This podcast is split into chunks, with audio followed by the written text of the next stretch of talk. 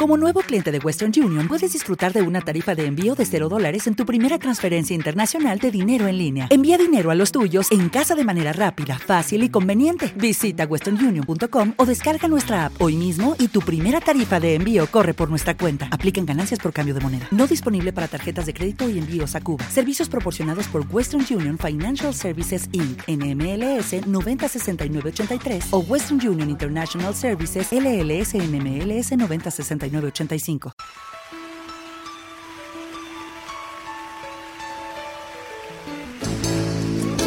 Qué lindo suena la sintonía de Serrat. Ahora, no sé si decir catalán, de la madre patria o de lo que fuere, pero suena lindo. Yo creo que Serrat es de los universales. Esta semana escuché a Jorge Drexler eh, en el Rex, estuve el jueves y fue un espectáculo. Porque Yo voy, además- eh, hoy voy. Ah, vas hoy. sí, sí, sí. Yo estuve, y la verdad que es, un- es una maravilla como eh, se le notaba en sus letras el mundo, ¿no? Ahí no había madre patria, sino había un mundo muy grande, muy grande, y era hermoso. Y cuando escucho a Serrat, pues son los grandes, los universales. Y nos vamos a ir con otro universal. Vamos a poner un poco de sosiego, espero que no entre ningún nadie por la línea telefónica de Yair Cibel, que lo tenemos ahí en la cancha de juego. No, prefiero que vamos a, calmarnos un poco y vamos al cada loco con su tema. Bahía nos anticipaba una divina adivinanza, esta es un poco más complicada. Así que tú misma, tú vas decidiendo cuándo quieres dar el nombre. Bien, no, no, no, ya podríamos, Ya me vamos. parece. Y eh, dijimos que era una persona de la política. Eh, a ver, Acá hay mucha gente que en WhatsApp se animó a tirar nombres. Casi ¿Acertaron todos. o no? Espera, a ver, ¿acertaron o no? Nadie acertó. Por ejemplo, Vamos. María Almagro dice es el personaje es el Che Guevara. Patricia de la Plata dice escuchándolo todos los sábados, gente linda, pero el, el político importante del cual están hablando es el Che.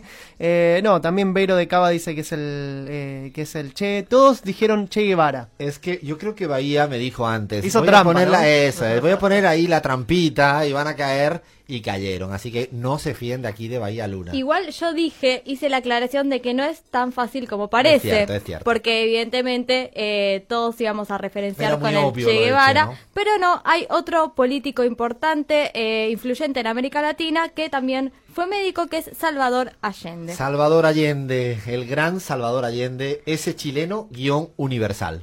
Bien, qué difícil hacer eh, cada loco con su tema de Salvador Allende en pocos minutos, pero bueno, vamos a intentarlo. Empezamos con los orígenes. Salvador Allende nació el 26 de junio de 1908 en una clase media alta, digamos, ¿no? Sus antepasados eh, eran hombres importantes de la sociedad chilena, su padre era notario, su abuelo fue médico y su abuel- bisabuelo fue decano de la Facultad de Medicina de la Universidad de Chile. Venía con gente, venía de, de plata, ¿no? Venía de una familia bien acomodada, no chilena, y o sea, viene. Y se- él muchas veces, en muchas entrevistas, lo planteaba y ese origen de clase no le condicionó demasiado en el proyecto al cual quería alcanzar. No, tal cual. De hecho, hay una frase de él que es bastante contundente que dice, yo provengo de un lugar burgués y he debido renunciar a muchas cosas por causa de mi diario. Me- no me refiero a las comodidades materiales, no sería más revolucionario si llevara los codos rotos o si no me bañara todos los días. Eso está bueno, ¿no? Porque a veces uno se confunde, incluso se disfraza, ¿no? Precipitadamente, que con cualquier cosa aparece como revolucionario bueno. Yo creo que ahí eh, Salvador Allende lo deja bien clarito. Bien, eh, su abuelo fundó la primera escuela laica de Chile, Ah, que se mantiene hasta el día de hoy como escuela pública, popular y gratuita, lo cual para Chile es de bastante muy avanzada, avanzado, muy- ¿no? mucho, mucho, mucho. Siguiendo con su familia, la familia le decía cariñosamente el chicho. El chicho. No puede ser, en serio. No, pero espérate, porque a mí me viene la palabra. No, ya se me ha venido cualquier cosa a mi cabeza. Lo voy a decir, pues si no reviento. Dale. No, había un grupo en España en los años 60, 70 que se llamaba Los Chichos. Que era así de una época. Quizás decir que tiene algo que ver. No sé, era una época. mm, ay, no, no quiero decir. No sé, le digo a Julita que busque la música, es imposible, ¿no? Bueno, busca por ahí, a ver si eres capaz de buscar Los Chichos. Bueno, eh, va- vamos a ver si podemos encontrar a los chichos y mientras tanto, eh, no, qué velocidad. dale, dale, dale, dale. Eso, eres eh, una parte así agitanao, flamenca, barrio bajera, popular, ¿no? Eran unos persons que si los ves... Mira, escucha, escucha. Madre mía, da miedo, ¿no? Era el mundo casi así, de suburbios. Yo, se me vino, me dijiste esto y me provocaste, va, quítame los chichos ya. Bueno, eh, seguimos con Salvador Allende. Como estudiante, ¿cómo te lo imaginas? Como que de los del fondo, esos que hacían... No, lío, buen estudiante y delante. Bueno, efectivamente, eh, Salvador Allende era un extraordinario estudiante, tenía perfecto rendimiento académico, se destacaba en el deporte y la verdad que era muy lector. Y también, en relación a su paso por el liceo, conoció a un zapatero anarquista, Juan de Merchis, que fue su personaje que le influyó en muchas de sus inquietudes sociales. ¿Era un maestro, dices? Eh, no, sí, lo conocí ahí, era zapatero anarquista y fue eh, el que le inculcó, digamos, sus, sus inquietudes sociales. Eh, dejó Valparaíso para estudiar medicina en Santiago, movido justamente por la vocación social. Y después vamos, eh, vamos a seguir también hablando un poco sobre el tra- la trayectoria sobre la medicina y la política, pero nos vamos a meter un poco en lo que fue su gran amor, su esposa, Hortensia Bussi. Ah, eso no sabía. A ver, Eh, cuéntame cosas de eso. bueno, acá tenemos una anécdota cortita. Eh, Salvador era masón y daba conferencias. ¿Otro más? Sí, él daba Ay, conferencias Dios de mío, logia. pero, pero pará, eso no puede ser. Sí. No sé la De hecho, en Chile, eh, ya hemos hablado más de una vez de esto, hicimos de hecho un bajo la tiza, que era el tema de la masonería y cuán relacionada estaba con los altos cargos en la política. Bueno, Almagro es masón, en Paraguay muchos masones, y en Chile creo que Bachelet también viene de familia masón, y ahora uno más en esta larga lista de presidentes o presidentas con esta relación coqueta tan estrecha con la masonería. Sí, de hecho daba conferencias de logia masónica en Valparaíso y hubo un día que en Valparaíso se sintió un terremoto bastante fuerte. Eh, Allende salía corriendo del templo masónico donde se estaba dando una conferencia y ahí se encontró con Hortensia, que estaba con un amigo que salía del cine, y en ese momento confuso el amigo los invita a tomar un café. Él le cuenta de dónde venía, de dar la conferencia, y Hortensia, digamos, sin ningún tapujo, y le dijo en la cara que le parecía que la masonería era una organización del siglo pasado que estaba totalmente anacrónica. Esta es su, su la que fue su la- esposa. sí. Y le dijo Se así ve que fue y a él eso lo enamoró por completo. Bueno, Pocos meses es- después se casaron. Esto Alfredo. es interesante para el amor también y para la política. Al final lo que gusta es que te digan las cosas Las cosas de claras, frente. claritas, ¿no? Y si se piensa diferente, pues mejor que mejor. Bien, vamos con eh, su trayectoria política. Salvador fue siempre muy politizado, muy de izquierda, como diría Mirta Legrand. Llegó a ser presidente del Centro de Estudiantes, vicepresidente de la Federación de Estudiantes y miembro del Consejo Universitario. Ah, desde esta época ya Sí. estaba así tan metido. Fue muy activo en las manifestaciones en contra de la dictadura de Carlos Ibáñez y en 1931 fue suspendido de sus estudios por las actividades políticas. Eh, 1933 fue un año clave en la vida de Salvador Allende. Terminó sus estudios recibiendo el título de médico cirujano y ese mismo año fundó el Partido Socialista en Chile en Valparaíso. O sea, él fueron, a mí eso siempre me llama mucho la atención, porque son de la gente que milita en el mundo universitario, tantas y tantas jóvenes y jóvenes hay hoy en día en la actualidad, pero que no dejan de estudiar, y eso es interesante porque no, es el caso de Salvador Allende, con carrera política al interior de la universidad, pero que terminó sus estudios. Claro, porque hay un mito, ¿no? Del Sí, militante vago es. que se dedica, quería- a, claro, tal cual. Eh, ocupó varios puestos políticos, entre ellos ministro de Sanidad, que fue el ministro más joven y lo llaman el ministro de los pobres. Como médico, las manos de Allende hicieron más de 1.500 autopsias. Eh, hizo cirugías, autopsias y se lo consideró uno de los pioneros en la medicina social. O sea, Porque- no, no me lo imaginaba, ¿no? En términos de... Sabía que había sido médico, pero no me imaginaba que había ejercido como médico durante tanto tiempo. mucho tiempo y además eh, est- est- él estableció un vínculo muy fortuito entre eh, la, la medicina y la cuestión social. De hecho, hay una anécdota muy interesante que es que Salvador Allende descubrió que por la falta de leche en Chile, Chile era el segundo país con mayores índices de mortalidad infantil. Entonces, cuando llega a ser presidente, una de las primeras 40 medidas urgentes que anunció fue dar a cada niño chileno por lo menos un litro de leche diario y lo cumplió. O sea, él tenía clarísimo que había que ir directo a prioridades fundamentales. Tal cual. Eh, intentó cuatro veces ser candidato a la presidencia y finalmente fue presidente. Ah, y eso me llama siempre la atención, Bahía, cuando lo dices, porque yo no, no, no me acordaba de ese dato, ¿no? Ese dato biográfico de que lo intentó muchas veces hasta llegar a ser presidente. El otro caso es el de Lula.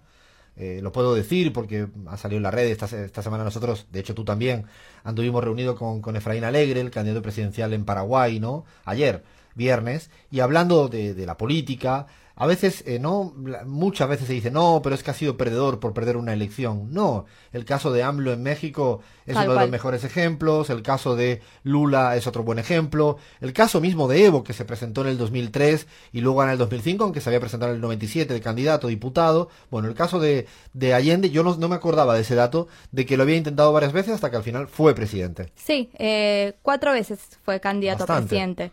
Eh, y bueno, y finalmente por primera vez en la historia, y causando gran expectativa en el mundo entero, un político socialista y marxista llegó al gobierno a través de la votación popular. En el acto de asunción de Allende eh, estuvieron presentes eh, reconocidas figuras intelectuales, Jean Paul Sartre, eh, Alejo Carpentier, Mario Vargas Llosa, Gabriel García Márquez, Pablo Picasso, Ernesto Sábato, bueno, ¿Se imaginan a Vargas Llosa ahí? Vargas Llosa, Se cuando era de ahí. izquierda. Raro, ¿no? Era la época en la cual él coqueteaba con todo lo... No, este es como de modas, él le da igual todo, ¿no? Yo creo que ahí se acercaba al- a ese calor que venía de, ¿no? De propuestas socialistas en América Latina, me lo imagino ahí sentado diciendo, ¿y qué hago yo acá, no? Bueno, eh, hablando de los amigos de, de Salvador Allende, eh, un amigo entrañable fue Pablo Neruda. No sé si Ah, tenían no sabía, esto- no sabía. este dato, sí. Eh, él lo llevó a reunirse con sus amigos, escritores y artistas de Viña del Mar y del Valparaíso, y también él estuvo acompañándolo a Salvador Allende en sus cuatro candidaturas a presidente, digamos. Eh, la verdad que... ¿Neruda? Neruda, Pablo Neruda. Ah, no sabía. Y era una fuente de confianza muy importante para Salvador, Mm. inclusive en el momento del golpe iba recurrentemente a la casa a que le dé consejos. De hecho, Neruda le recomendó descabezar a, las Fuerzas Armadas, pero Salvador no lo escuchó. Ajá, no sabía de la relación, o sí sabía de la relación, pero no tan estable de Neruda con, con el propio Allende. Bueno, finalmente, eh, hablando del golpe, un dato también curioso es que eh, él expresó llamen a Augusto, que es de los nuestros. Eh, esto es lo que gritó Salvador Allende cuando se efectuó el golpe de Estado. Estaba convencido de la lealtad de Pinochet. Augusto digamos, ¿no? Pinochet, el burro, siempre me acuerdo de eso que nos costó, nos contó Abraham en otro cada loco con su tema, que le llamaban el burro en la escuela. Así que este burro ahí confiaba mucho. Yo recuerdo siempre con, con un, no sé si documental, pero hay un vídeo maravilloso de una larga charla que tiene Fidel Castro con Allende, donde de algún momento se habla de cómo mm, Salvador Allende acababa fiándose de muchos, entre ellos pues de este Augusto, que al final pues ya saben todos y todas que le pegó el supergolpe. Sí, yo recomiendo muchísimo ver la, eh, el documental de varias partes que es La Batalla de Chile. Ah, del- sí, hermosa. Del director eh, Patricio Guzmán, Sí. que ahí se relata con lujo de detalles todo lo que fue eh, desde su asunción hasta bueno hasta el golpe el gobierno de Allende. Y sobre todo esta cuestión está muy bien analizada de la lealtad hasta último momento de Augusto Pinochet que era el último general en el cual eh, Allende pensaba que se podía dar vuelta. Claro, era el último de los últimos, lo cual también la historia al final nos demostró que más de uno se pegó el, el viraje, ¿no? Y además un, digo, un eh, general que estaba, que tenía un perfil muy profesional, Sí, sí, eh, sí, cero político, no se le conocían de ningún eh, tipo de declaraciones políticas a Pinochet. Era un profesional, un, un, eh, militar que respetaba la Y constitución. le hasta ese salió, entonces. le salió rana, no sé si se dice la expresión esta, se le viró, se le dio la vuelta. Se dio vuelta. Bueno, finalmente, luego del golpe, Allende concretó su promesa de inmolarse en defensa de la democracia, disparándose en la barbilla con el fusil que le regaló justamente Fidel Castro. Tuvimos una reunión y él nos dijo, yo no soy hombre de exilio, si hay un golpe militar yo me voy directo al cementerio. Tan Eh, contundente, ¿no? Eso es un, un final de los, me imagino, de los finales más trágicos ha habido y por haber, haber, llevado, haber llegado en esa época en la cual no se llegaba por la vía de la electoral, ¿no? Con un proyecto eminentemente socialista y acabar así porque le dieron el golpe y todavía, yo me atrevo a decir, y perdonen ahí un poco la digresión, todavía dura el golpe chileno. Yo creo que eh, estos países donde la dictadura se perpetúan eh, tienen unas secuelas y unas huellas que todavía yo me atrevo a decir que el pinochetismo y el golpe contra Allende está en la cultura política chilena a día de hoy. Bueno, efectivamente, otro dato de color es que en 1959 el Che le obsequió en La Habana el segundo ejemplar de su libro Guerra de Guerrillas no y eso. se lo dedicó y le puso a Salva- al Salvador Allende, que por otros medios trata de obtener lo mismo. Ah, está bueno, no sabía esa historia. ¿Qué más tenemos para ir acabando y con estamos Allende? cerrando con, porque sabemos que te gustan los datos futboleros. Ah, sí, porque era futbolero también. Yo Era le preguntaba sí. a Abraham, que anduvo trabajando también en esta investigación, y preguntaba, ¿Hay algo de fútbol en Salvador Allende? Bueno, era hincha de azul, fiel a la U de Chile durante los años 60, Club Deportivo de la Universidad de Chile, que se hizo presente en la Unidad Popular. Solo le faltó tiempo para hacer de la U un club social. Allende quería un campo deportivo en la Universidad de Chile que esté en el corazón de la villa de San Luis, uno de los proyectos íconos del gobierno de la Unidad Popular, que consistió en la construcción de 1.038 viviendas sociales para los pobladores de los campamentos ubicados en Las Condes. O sea, era otro obsesivo del fútbol, le gustaba bastante el fútbol. Era hincha de un grande, la U de Chile es uno de los más grandes. De grandes. Ahí donde estuvo entrenando Bielsa o San Paoli o algo así. Eh, San Paoli fue director San Paoli, de la U de creo Chile. que fue donde empezó a a ser muy conocido, ¿no? Porque él había se hizo figura, claro. Sí, estuvo en Ecuador antes, pero en menores niveles de fútbol y ahí pegó el gran brinco. Sí, y de hecho, eh, digo, la identidad de, Chile como selección del bielcismo arranca ahí en la U, en la U de Chile. Es cierto es. Hay un segundo dato futbolero de Salvador Allende que no sé si lo conocías. Eh, en Andalucía hay un club llamado Unión Deportiva Salvador Allende. No, ¿Lo sabías? no, no. ¿En mi tierra? Sí, está en Córdoba y nace en la barriada de Fátima, sector de la ciudad de extracción muy popular. Es un equipo chico con valores gigantes. Fue creado por el SAT, el Sindicato Andaluz de Trabajadores, en 1994. El uniforme es totalmente azul y su lema es Somos uno, jugamos juntos, siempre al ende. Ay, yo quiero, esa, yo quiero ya la camiseta, ¿no? La remera de ese club de fútbol en Córdoba. Córdoba hay que recordar que siempre tuvo mucha tradición de izquierdas en España y no sabía, no, ni, ni idea que le habían conmemorado a Salvador Allende con un, el nombre de un club de fútbol. Así que habrá que hacer alguna llamadita ahí y seguir un poco la pista de ese, de ese equipazo, al cual ya uno más que nos hacemos hincha.